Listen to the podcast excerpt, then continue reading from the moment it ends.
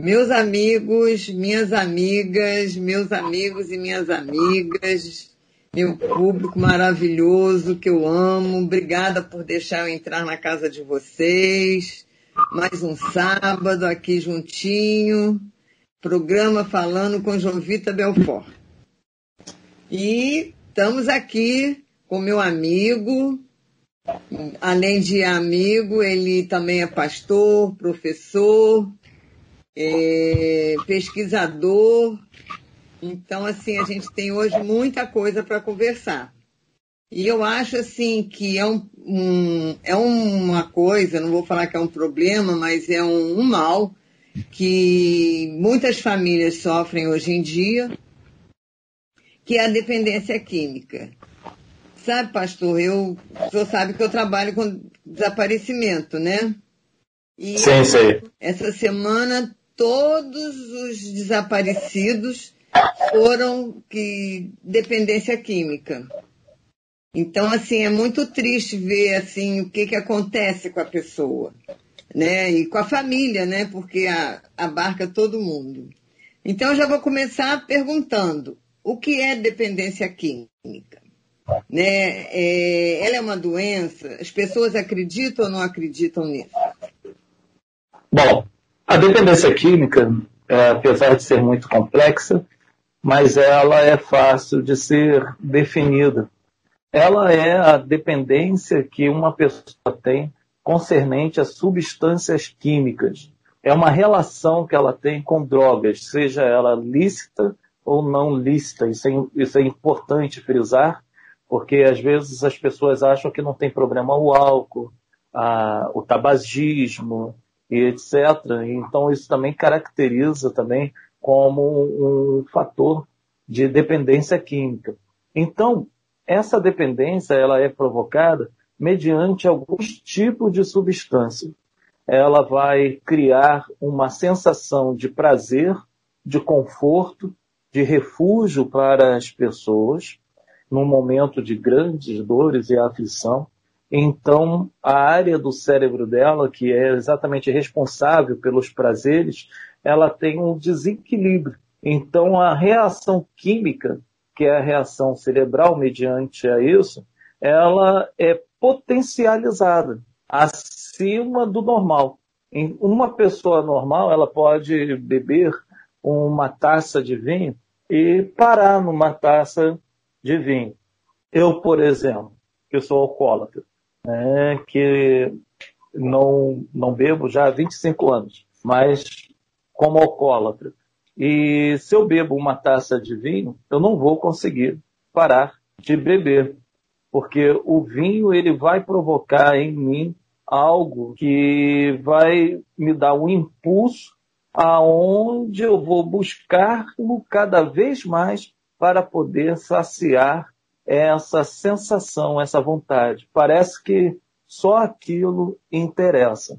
Bom, a dependência química é uma doença. Ela é reconhecida pela Organização Mundial da Saúde.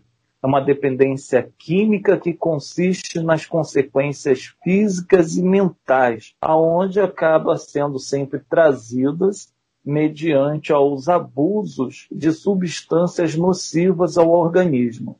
Então, as pessoas, quando elas tomam é, álcool, nicotina, maconha, cocaína, crack, heroína, por exemplo, essas pessoas elas acabam se prendendo, amarrando a essas substâncias para o resto da vida. Então, muitas pessoas acabam acreditando, que foi a, a, consequente da pergunta, acabam acreditando que a doença não passa de um mero vício ou falta de caráter. Quando ele quer, ele para. Se ele não parou, foi porque ele não quis. Não é uma verdade absoluta. Né? Claro que algumas pessoas elas não procuram saída do seu vício, elas permanecem ali, mas a maior parte delas, elas estão, eu costumo falar do que presas a aguilhões. Elas não têm força para poder se libertar daquele vício sozinho. aquela pessoa ela sofre, ela quer parar de beber, ela quer parar de usar drogas, ela nota que a vida dela está sendo destruída, ela nota que as pessoas em volta dela já estão rejeitando ela pelo, pelo, pelo seu vício, ela nota os males que ela está provocando, mas nada disso a impede de parar, porque é uma dependência, é mais importante para ela do que o ar que ela está respirando naquele momento.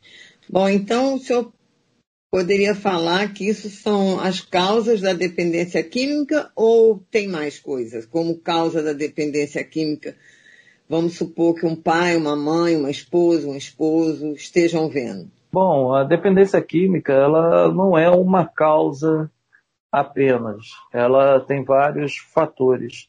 Né? Geralmente a dependência química ela é uma junção de diversos fatores. Primeiro, dentre muitos deles, começa com os jovens, que é a necessidade de serem aceitos na sociedade ou naquele determinado grupo. O que, que me levou a beber? É, minha mãe não, não gostava de mim, não tinha um bom relacionamento comigo. E minha mãe também era alcoólatra, bebia muito, como meu pai também, ainda hoje, é alcoólatra, bebe desenfreadamente. Bom, então eu comecei a beber porque quando eu bebia eu estava junto deles, próximo deles. Estava me sociabilizando com eles. Só que eu tinha um fator que levava exatamente à dependência química. Provavelmente um fator genético. Haja vista que a família em si, algumas pessoas apresentam ou apresentaram, que algumas delas já estão mortas, essa dependência principalmente pelo álcool. Então, mais pelo álcool mesmo. Então, isso no meu caso foi dois tipos de fatores. A necessidade da sociabilização e também a, essa característica genética. O outro, né, eu estava lendo um livro há pouco tempo, é, eu acho que o nome do livro é Pai Rico e Pai Pobre, e ele fala algo sobre a corrida dos ratos. Pai rico e filho ah. pobre, não é isso? Isso, e filho, isso aí. Acho isso que é isso. E acho que é mais ou menos isso, eu esqueci o, o título, né? Estou com a mente a mil. E então, então né, ele fala da corrida dos ratos. A gente tem de fugir da corrida dos ratos, porque os ratos eles correm à toa e é nocivo é para suas próprias, para a sua própria destruição. E uma, uma das questões é exatamente isso na vida das pessoas. As pessoas procuram drogas, sejam lícitas ou ilícitas, para lidar melhor com frustrações, para não sentir tanto o peso dos problemas, para é, amenizar os traumas da infância. Sintomas de depressão, a pessoa geralmente começa a beber, a usar droga também, tristezas que as pessoas sentem, né? Quadro de ansiedade, a pessoa vai fumar um cigarro, você nota que aquela pessoa que é muito ansiosa e que é fumante, ela geralmente vai emendar um cigarro no outro. Se fosse uma outra droga mais, é, assim, com um rótulo mais prejudicial na sociedade, ou seja, uma droga ilegal, essa pessoa já estava numa cracolândia, por, provocado pela ansiedade. Isso é só você trocar o, o vício. A pessoa que está ouvindo agora, de repente, ela pode estar tá falando, ela, ele está comparando exatamente um cigarro com crack. Isso é um absurdo. Não, não é um absurdo. O prazer é o mesmo, o vício é o mesmo. E todo vício te tira das condições sociais. A outra é influência social. As pessoas acabam tendo ambientes negativos dentro e fora da sua casa, que acaba vendo pessoas né, bebendo o tempo inteiro ou usando drogas, pra, e ela acha que aquilo é, é normal. Né? E outra é a facilidade. Principalmente aqui no Rio de Janeiro, há uma facilidade muito grande das pessoas mergulharem né, nas drogas, sejam elas lícitas ou ilícitas. Lícitas porque ninguém acha que isso é prejudicial, ao contrário. Né? Todos nós que passamos por problemas quando damos a palestra sobre esse assunto, as pessoas geralmente elas falam, ah, mas isso é porque você passou por esse problema. Mas nem todo mundo passa. Você pode não passar, mas um filho teu pode, pode passar. E, e as drogas ilícitas no Rio de Janeiro é muito tranquilo de serem, serem compradas. A gente que anda no Rio de Janeiro para um lado para o outro vai desde estações de trem à estação de BRT. Você não precisa nem entrar dentro de uma comunidade para você comprar droga. Vai dentro da, vai da zona sul, da zona oeste, no bairro requitado, como a, a Barra da Tijuca, Recreio dos Bandeirantes, até os bairros mais pobres, mais longínquos do, aqui na periferia do Rio de Janeiro. Então, tudo isso acaba sendo uma ciranda maligna, aonde acaba atraindo as pessoas para essas causas de dependências. É, você falou uma coisa que eu vi um vídeo, é, não vou falar qual é o município, mas a pessoa com saquinho, né, balançando e falando, dois real, dois real, pó bom, pó bom. Então, assim, é verdade, hoje em dia é, a droga tá, tá na rua, não precisa entrar numa comunidade. E isso é muito triste, né? É muito fácil, muito fácil. Né? Primeiro, que as pessoas não têm mais medo de, de vender assim, escancarado, né? Porque ninguém sabe quem está dentro de um, de um BRT, de um trem, né? Enfim, é, é difícil mesmo.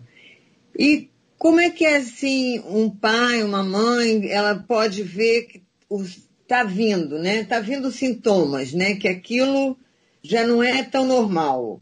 É, vê como? Pela agressividade, passividade, ou os dois? Como é que é isso? Um Bom, não que... é tão fácil, né? Não, um pai assim que, que possa estar tá, assim, é, uns pais, né, que possam estar tá, assim, é, pensando, né, ver o filho mais ansioso, mais como que são os primeiros sintomas assim que uma família pode pode ver? Quais são os principais? Não é tão fácil de identificar no início. Até mesmo que é, o jovem ele se especializa em esconder coisas dos pais, geralmente. O dependente químico também, ele se especializa em esconder que ele está usando drogas. A princípio, ele vai usar uma droga aqui, outra ali, mas os sintomas vão ficando mais agudos. Quais são eles? Primeiro, é, ele vai tentar se excluir do, das pessoas que se preocupam com ele. Porque aquela preocupação, aquele cuidado, vai fazer com que ele fique inseguro. Ele vai achar que vai ser identificado a qualquer momento que ele use droga. E ele não quer parar de usar droga. Então ele vai tentar anular os laços dele, principalmente laços familiares, com amigos, com pessoas que, que estejam ali preocupadas, namoradas, esposas, e assim sucessivamente. Porque também tem algo, né, apesar que tem uma pesquisa que mostra que a pessoa que não usa droga até uma certa idade, é, depois ela não usará mais, a pessoa que não, não desenvolveu dependência química dos 30 anos e diante geralmente não vai desenvolver, mas qualquer um pode ficar viciado a qualquer momento. Você é só experimentar algo que nunca experimentou e aquilo te dá uma sensação de prazer singular. Então a pessoa vai, pode ficar viciada. Eu conheço um advogado que eu ajudei ele há pouco, há, há pouco tempo, há algum tempo atrás, para que ele largasse o crack. Ele nunca tinha usado crack. E ali ele usou uma vez uma pedra de crack para ficar acordado e se viciou no crack. Ele nunca usou droga, nunca coisa. Então isso aconteceu com ele. Então se recruzar. O outro, né, é a questão da, da agressividade quando não se tem dinheiro para suprir o próprio é, vício. Geralmente, nesse ponto, a pessoa já perdeu o emprego, a pessoa está passando dificuldades financeiras, já estão faltando algumas coisas dentro de casa. As pessoas que não atrasavam contas geralmente começam a atrasar muitas contas e a pessoa continua recebendo, continua com o mesmo volume de dinheiro. Está acontecendo algo, algo de errado. É, agressividade, então, é esse outro ponto. A pessoa fica muito agressiva. Dependendo da droga, ela vai provocar também sumiço. A pessoa vai sumir, literalmente. Ou ela, ela some né, de corpo presente, exemplo, algumas drogas, como maconha, por exemplo, a pessoa usa maconha e então ela fica relaxada ao extremo. É, e ali ela perde toda a sua proatividade. E as pessoas começam a notar que a pessoa está lenta. Fulano está lento, fulano não é mais o mesmo, porque está tendo um uso de maconha excessivo. Ah, o outro que vai fazer a pessoa desaparecer é o crack. Eu ontem estava conversando isso com meu filho, menor, que como é que funciona o vício do crack.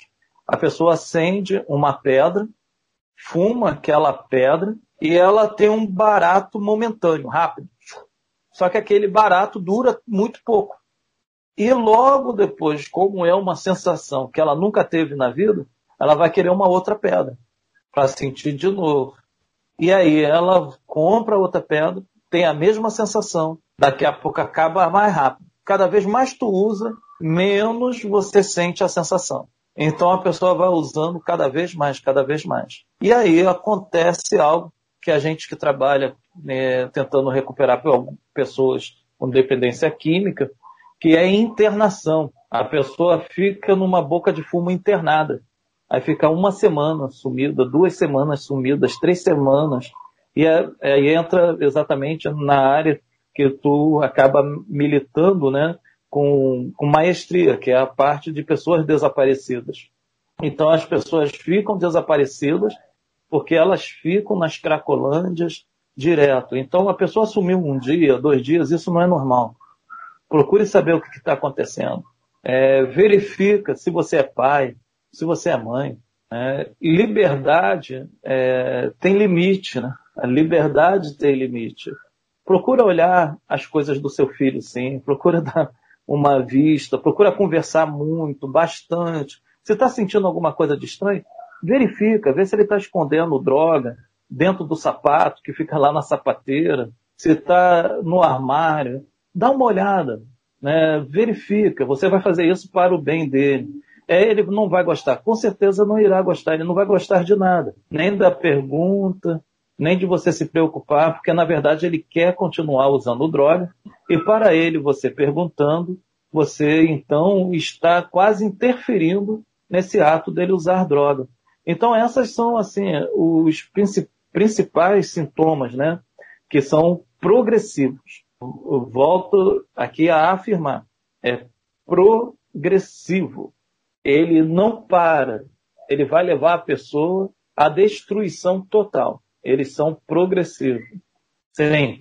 Ninguém começa, vamos supor, o alcoólatra com 10 taças de vinho. Vai, vem uma, vem duas, vem três. Daqui a pouquinho você quer outra coisa, é, quer mais, quer mais. Ou seja, é, como você disse, né? Ela vai vindo aos pouquinhos, né? Então você, a própria pessoa, ela tem que se olhar um pouco também, né? Que aquilo já não era mais o normal dela, né? E, Buscar ajuda. E eu acho que a pessoa, quando é alcoólatra, você que, que já passou por isso, pode falar melhor, né? A, a pessoa nem sente mais isso, que ela que ela está se destruindo. É, Existem momentos que tu, eu, por exemplo, vou falar de mim né, mesmo, né? Eu comecei a beber muito cedo eu, com 14 anos, já tinha entrado pela primeira vez em coma alcoólico, né? E eu lutava, né? Eu treinava. O meu professor de jiu-jitsu, Oswaldo Fada, né? Uma pessoa muito bacana. Ele lutava para me ajudar muito nessa área.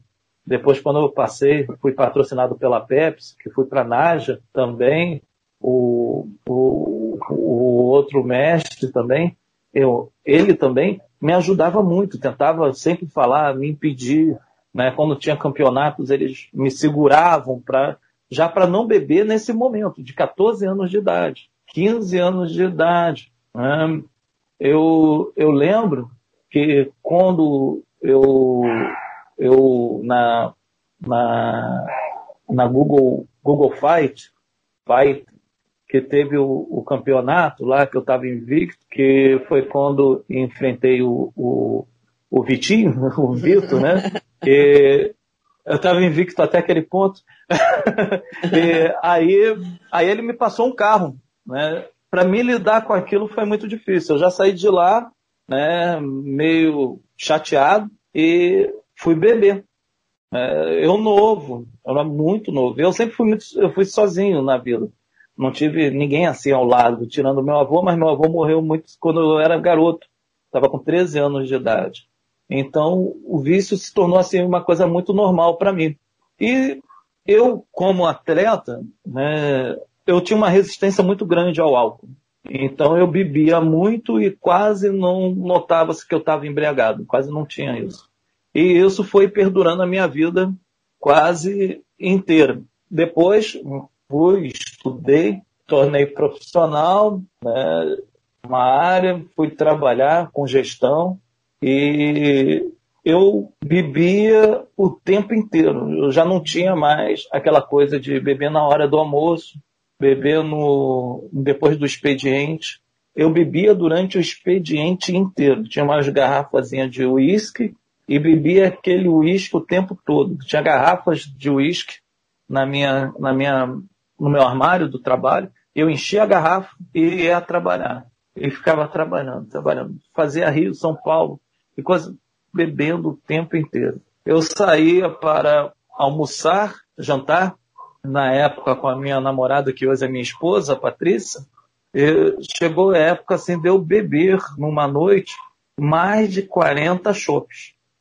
Em questão de uma hora de jantar. Ela ficava maluca com aquilo.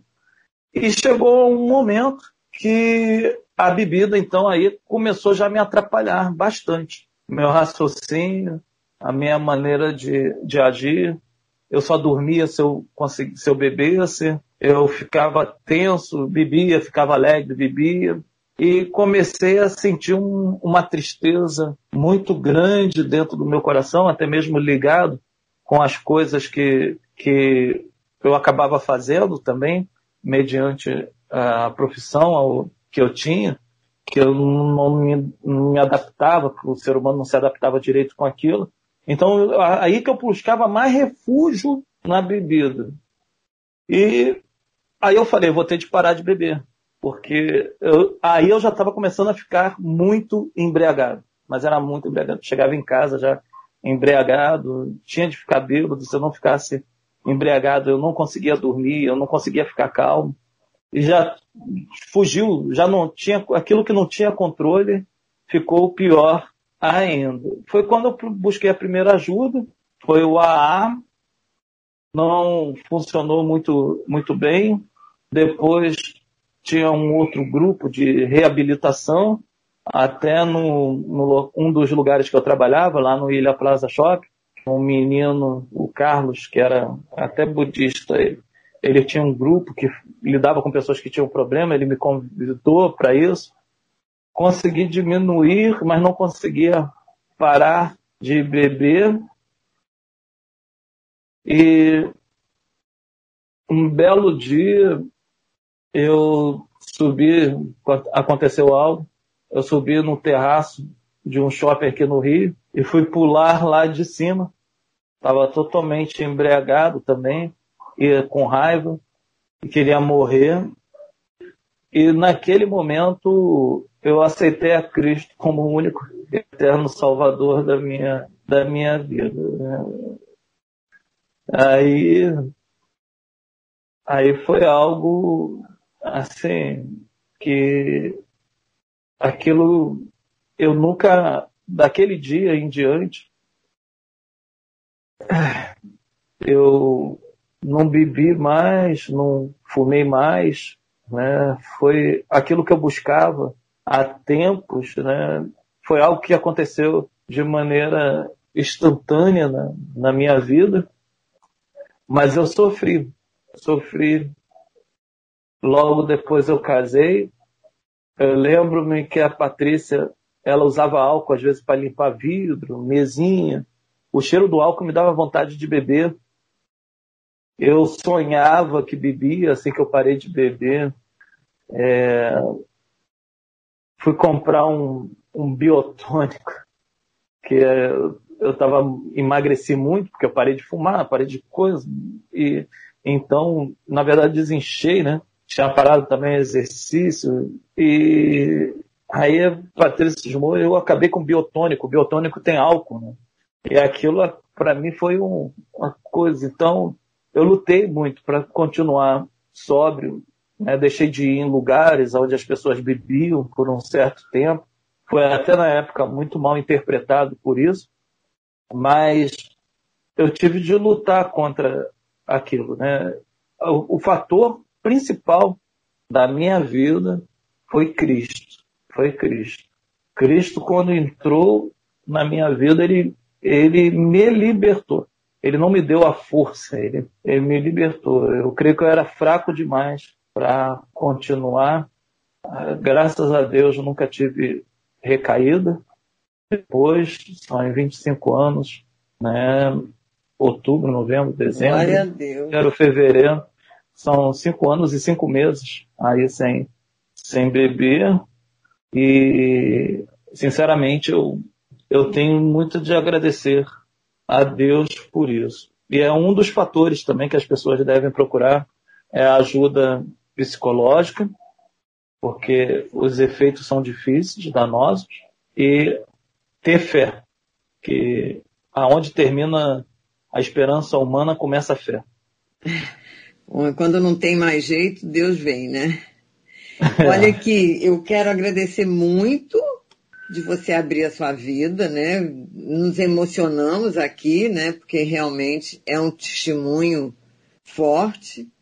Mas eu tenho mais perguntas e a gente está indo para os comerciais. Daqui a pouquinho a gente volta. Respirar fundo e tomar uma água. Já já estamos voltando. Podcast Jovita Belfort. Estamos voltando, né? Depois desse testemunho maravilhoso, eu acho que é, é um estímulo, né, para quem está querendo é, parar, né, para quem também, né, quem está com um parente com vício e quer ajudar, né, saber que é uma doença e tudo isso. Então, eu pergunto a você, Douglas, é, por que, que é tão difícil controlar esse uso? Porque tem uma coisa também, né?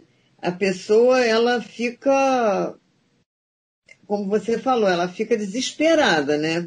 Para alimentar aquele vício, né? É, tem a craving, né? Ou aqui no, no Brasil o pessoal chama muito de frissura, né? O pessoal fica frissurada. Né? Ela perde o, o controle, é uma vontade totalmente descontrolada que a pessoa acaba tendo para poder utilizar alguma substância química, seja ela qual for. Então, a maior chance disso ocorrer né, é devido aos momentos né, que, que tem de abstinência. A abstinência ela é, ela é algo assim que tem de ocorrer, mas para a pessoa que tem vício, e apesar da gente estar falando de dependência química, vale aqui a falar também de outras dependências que são danosas quanto a pornografia, a prostituição, que afetam a mesma área da droga. Então, existem pessoas que estão aí dependentes de pornografia e, e, querem deixar de assistir, estão atrapalhando já a vida delas e não conseguem. E isso é o que? É, às vezes, a síndrome da abstinência. Isso vai provocar na pessoa a alteração do humor, ela vai ter uma irritabilidade muito aguda, ela tem né, sintomas físicos. Eu, a exemplo, tremia muito, além das náuseas, que eram muito constantes na, na minha vida, a pessoa tem palpitação e algumas pessoas chegam a ter alucinações. Então, a pessoa que imagina uma pessoa que se imagina, né? Falo isso para o, o, o nosso ouvinte. Se imagina você tendo alucinações, palpitações, é, tremores, medo de que você não sabe de quê. E você sabe que se você beber algo, se você usar algo, aquilo vai acabar. Difícil, então, hein? exato. É, é por isso que às vezes as pessoas não conseguem é, compreender. Então, é só se colocar nessa posição. Você está vendo coisas, você está sentindo medo, você está se sentindo muito mal, você está sentindo tremores, você parece que vai morrer. A sensação parece que tu vai morrer e uma morte demorada, não uma morte rápida, uma morte que vai te fazer sofrer aos poucos. É essa sensação. E parece que tudo isso vai acabar, e acaba realmente, se você usar a droga de novo. Então, por isso né, que é assim muito difícil para, para que as pessoas larguem as drogas. É muito difícil. E o risco de abstinência são muito grandes. Eles podem chegar a levar pessoas à morte. É, por, por isso que as pessoas precisam numa clínica isso seria buscar uma clínica. Síndrome de abstinência? Seria isso? A síndrome de abstinência. Isso tudo que eu estou falando é a síndrome de abstinência. Então, né, a pessoa pode ser, pode levar à morte, porque ela vai ter arritmia, ela vai ter desidratação. Então, o conjunto de todos esses fenômenos é, psicossomáticos na vida da, da pessoa pode levar a pessoa à morte com uma alteração muito grande e brusca da sua pressão arterial. E aí a pessoa acaba é, falecendo, tendo AVC. É, por isso que muitas pessoas falam assim, poxa, fulano parou de beber, de fumar, aí agora teve um AVC. A síndrome da abstinência. Existem pessoas que têm ela de maneira mais aguda e outras que têm de maneira mais prolongada. Porque o cigarro relaxa. Né? O, aquele uísque no final do dia te relaxa. Aquele copo de vinho te relaxa.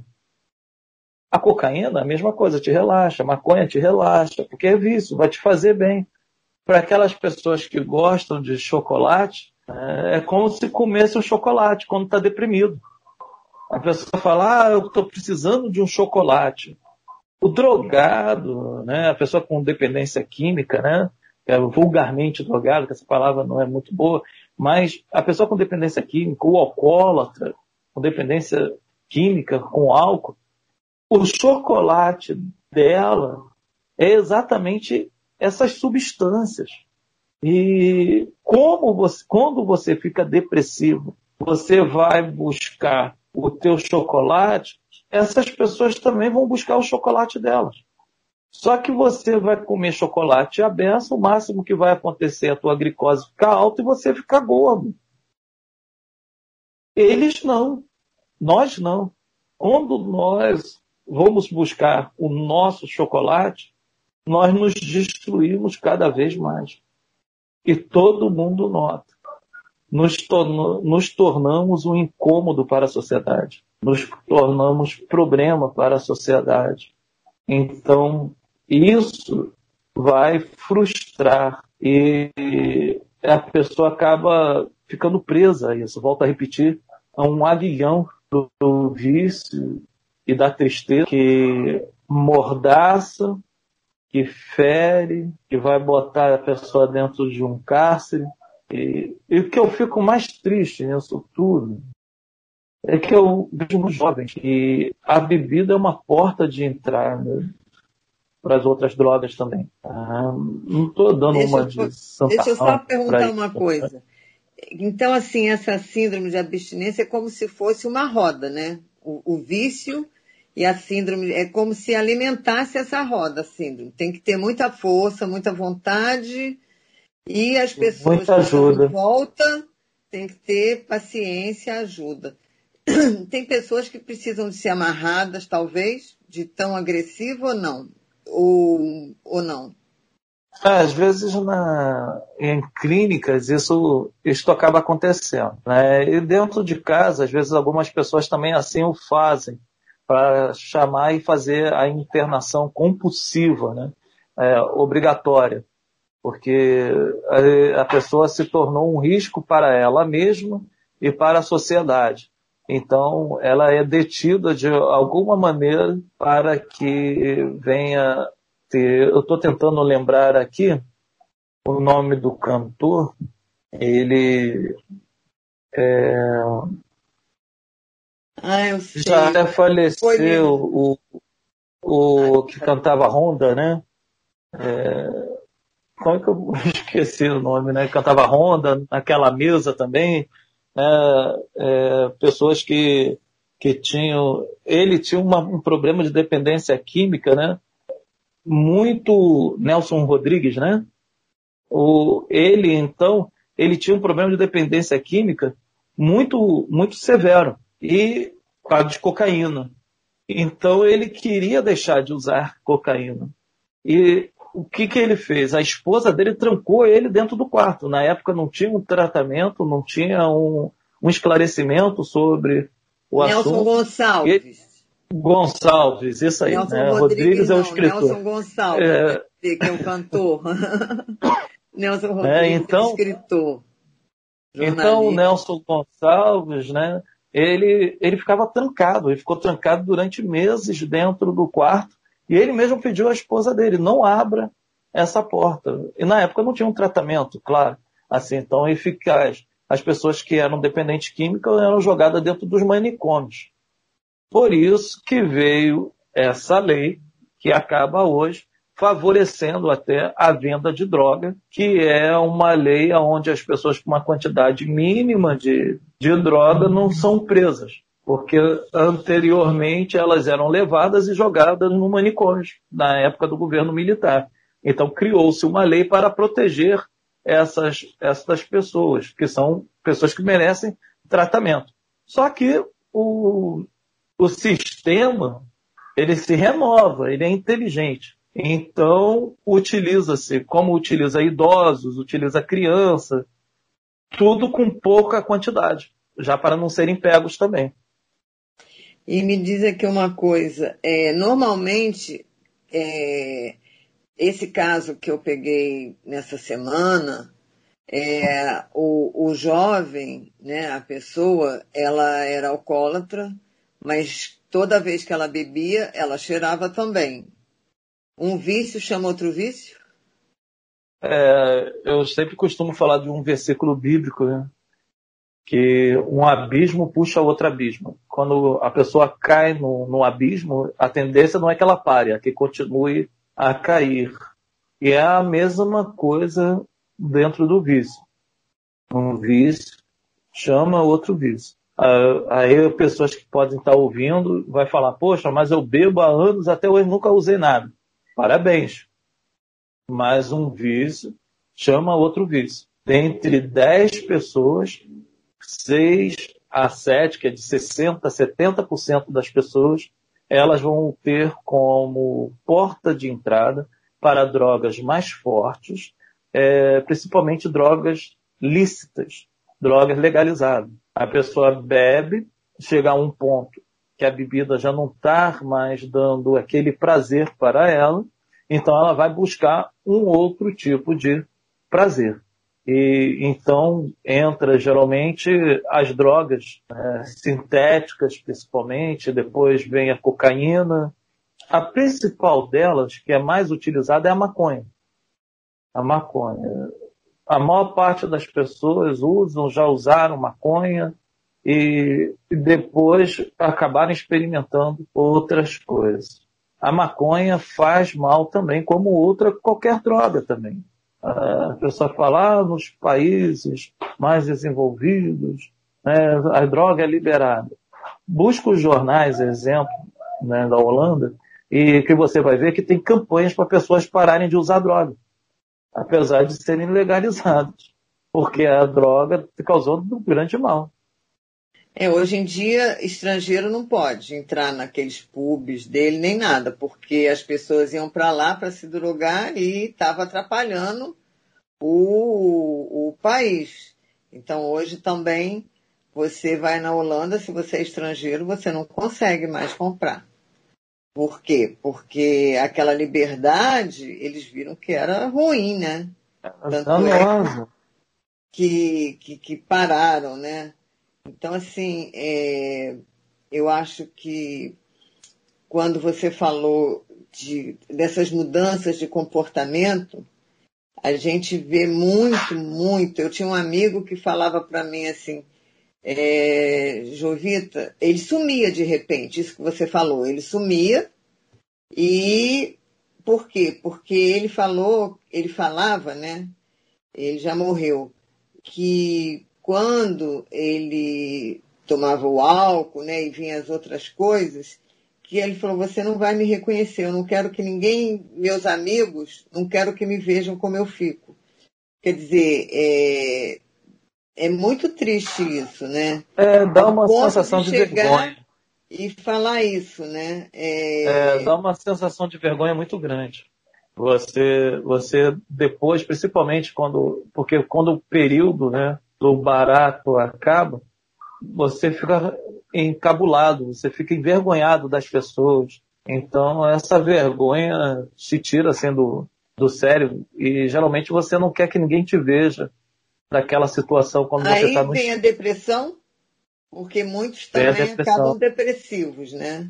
Vem a depressão, você fica, você fica amarrado. Né? Eu, geralmente, quando eu, eu reunia mais as pessoas para falar sobre este assunto, é, nas rodas, que eu fazia rodas para ajudar pessoas com dependência química, geralmente as pessoas, elas sempre, elas sempre falam que a alegria, o êxtase e logo depois o choro no travesseiro com o quarto trancado.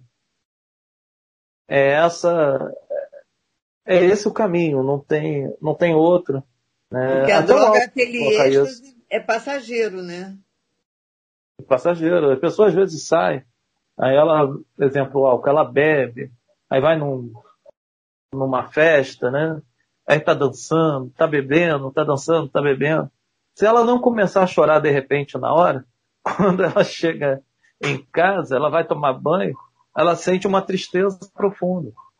O álcool faz isso, qualquer droga vai fazer isso. Ele te leva a um ponto de êxtase tão grande e depois você, para voltar ao normal, você cai numa depressão. Só que muitos, quando caem na depressão, não saem mais. E quais os tratamentos que são indicados para a dependência química? Além, Bom, dep... E também se tem o AA, né? Tem também o, o AA de químico ilícitos, né? É, tem um monte de AA, sei lá. É, tem bastante. A pessoa pode buscar muita, muita ajuda, ajuda. O que a pessoa tem de fazer é buscar ajuda. Sempre, sempre. Busque ajuda. Não fique com vergonha de buscar ajuda e nem de reconhecer a sua debilidade, a sua fraqueza. Eu, é uma doença. É uma doença. Eu vi uma vez o, o, o, o mestre Carlos Grace, ele falou numa palestra para gente de jiu-jitsu que o lutador que não reconhece a sua fraqueza, ele nunca será forte. E isso você pode trazer para a sua vida. E reconheça a sua fraqueza. Porque quando você reconhece a sua fraqueza, você vai poder lutar contra ela, você vai poder ali exercitá-la para que ela fique forte. Você vai pedir ajuda. Fulano, eu sou fraco, me ajuda, por favor. Né? Insista comigo, não desista de mim. E assim você vai. Então, o tratamento de dependência química pode ser tratado né, de, várias, de várias formas, mas, porém, ele tem de ser tratado como uma doença crônica é necessário né, que, o, que a pessoa, o paciente, ele tenha um acompanhamento, principalmente nos primeiros anos de tratamento. Os primeiros dois anos é, são horríveis, horríveis. Ah, a gente no final do segundo ano, porque você vai se sentindo um pouco mais, mais confiante, mas é muito ruim. O primeiro ano, então, sem usar nada, é uma coisa assim muito aflitiva. O teu coração fica, fica, fica ruim, tu fica mal. Fica mal então, porque quais você tem vontade são os tratamentos indicados? Que, que, é, que tem? Primeiro, Assim. Primeiro é o, a questão do, de reconhecer, né, buscar o tratamento clínico do, do paciente, que vai levá-lo exatamente a uma clínica de reabilitação. Há uma necessidade, no caso de a pessoa não ter o controle, de ir para uma clínica de reabilitação, ficar internada os seis meses lá primeiro, né, busca uma, um, depois um acompanhamento com psiquiatras e psicólogos. O psiquiatra, porque você pode desenvolver doenças psiquiátricas por mediante a, a, ao abuso da substância química, exemplo, ansiedade, depressão e outras coisas, e o psicólogo você vai precisar falar sempre. Grupo de ajuda também, você precisa ter grupos de ajuda. O grupo de ajuda, ele é muito bom, porque o grupo de ajuda você vai ouvir as histórias de pessoas iguais a, a você. Então, elas estão vencendo, sinal que você pode vencer também. Quando uma delas cair, cair e você ajudar a levantar, você vai saber que quando você cair, o outro que está ali também vai te entender e vai te ajudar a, a levantar também, né? E outra, outra coisa é buscar né, equipes multidisciplinares que estão muito bem preparadas para poder ajudar essas pessoas. Porque não é só um, um lado né, de, um, de um tratamento é, da pessoa, é, é inserir novamente a pessoa na sociedade. Então nós temos tratamento terapêutico, que vai trazer para a pessoa um, um, espírito de compaixão, de misericórdia, onde a pessoa vai notar que tem pessoas que se preocupam com ela, tem o tratamento que é a base da desintoxicação, que é quando a pessoa está internada, tem de ter essa desintoxicação, perdão, mas é uma coisa que exige muito cuidado nessa fase, porque a pessoa ela vai ter uma ausência né, da droga e ela precisa de uma assistência médica constante ali do lado dela. Do outro, são as dinâmicas de grupo, como eu falei aqui, tem o AA, Narcóticos Anônimos, e outros grupos aí que, não, que são enumerados. Busque grupos sérios, porque eu já peguei casos para ajudar, né, auxiliar a pessoa nesse caminho, que a terapeuta dela aconselhou substituir a cocaína por maconha. É, o um outro, pelo outro um vício pelo outro, o outro substitui a cachaça por uma cerveja. Já ouvi esses tipos de conselho de terapeuta, não funciona, porque a pessoa é uma dependente química, né? E o outro é atividades físicas, terapia ocupacional, tem que ter, aprender alguma coisa, né? Fazer atividades artísticas, desenho, pintura, música. É, isso vai ter a finalidade de aumentar a percepção da pessoa para si mesma. Escrever poemas, recitar, a arte ela tem esse, esse poder. E o outro é atividades físicas, né? porque a atividade física vai liberar endorfina e hormônios que vão trazer um bem-estar para a pessoa. Então, caminhar, correr de manhã, procurar fazer ginástica, lutar, né? A luta ela é fantástica também para aqueles que assim podem. É, é, algo que recupera bastante pessoas. Em um estudo, né, que eu mostro aqui, esse efeito nas unidades que largaram o, o vício. A parte largou pela religiosidade e a outra grande parte pelos projetos de jiu-jitsu que tem dentro das comunidades. Então, o esporte faz isso, né? Para a é vida é das pessoas. Para a gente buscar um saudável.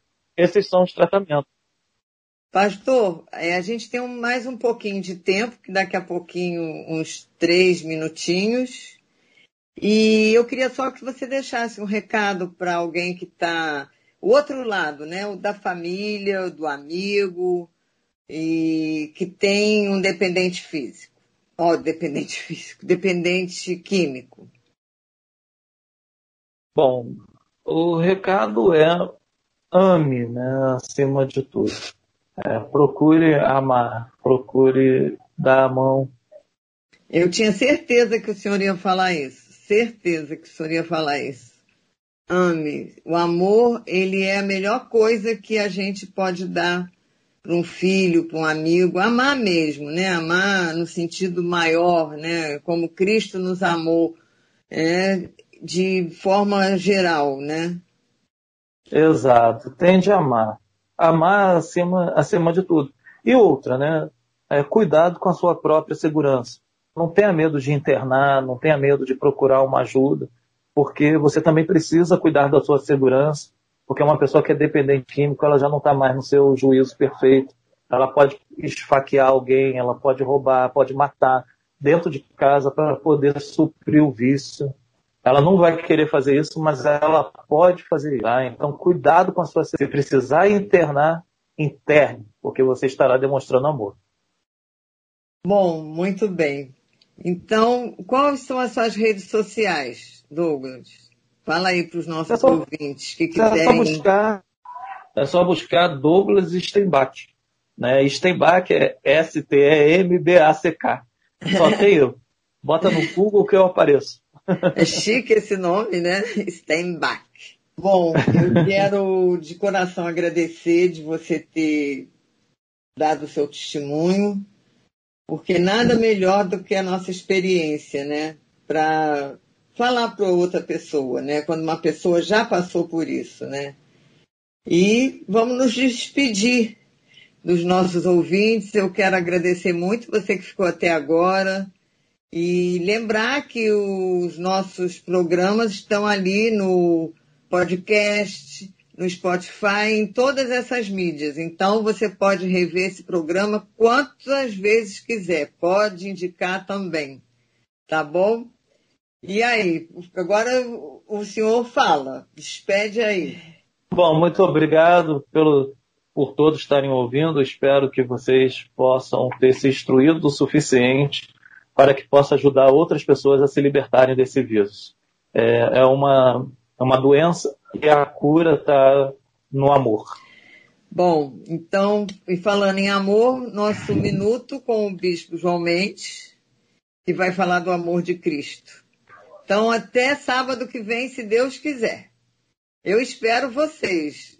Não somem, não. Tchau, obrigada. Tchau, Laerte.